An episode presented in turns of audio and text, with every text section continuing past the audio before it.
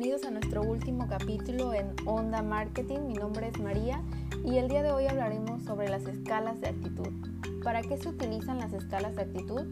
Se utilizan como instrumento de medición de las características de una variable. Las escalas permiten que los valores de la variable puedan ser representados por un puntaje. También se utilizan como definición operacional de un concepto abstracto igual como un instrumento de medición de asuntos complejos o sensibles. Podemos distinguir cuatro tipos principales de escala. Escalas de Thurston, escalas de Goodman, escalas de Osgood y escalas de Likert. A continuación les describiré brevemente los tipos de escalas antes mencionados. Escala de Thurston. La escala del psicólogo norteamericano, creada en 1928, es el primer método diseñado para medir actitudes. En esta escala los ítems deben tener distancias similares entre sí, o sea, es una escala de intervalos iguales.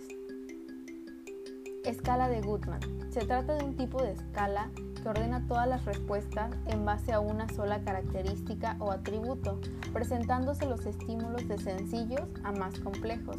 Puede sustituir a un conjunto de preguntas dicotómicas en las que una respuesta afirmativa a una de las mismas implica una respuesta afirmativa a las anteriores. Ventajas. Puede usarse con gran cantidad de estímulos, permite una clasificación basándose en más de un criterio a la vez. Inconvenientes. Los grupos se deben definir a priori y con mucho cuidado. Suele usarse como un previo para un escalamiento ordinal.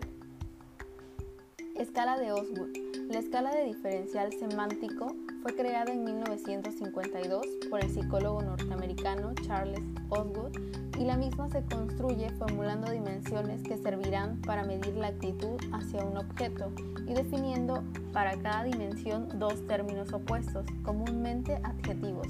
En la escala de Osgood se representa el objeto y se mide la reacción que provoca mediante una serie de dimensiones bipolares. Osgood crea esta escala para estudiar el significado de algunas palabras o términos, de ahí lo de semántica. La flexibilidad de esta escala ha hecho extender su aplicación para medir actitudes, motivaciones, creencias y fenómenos relacionados.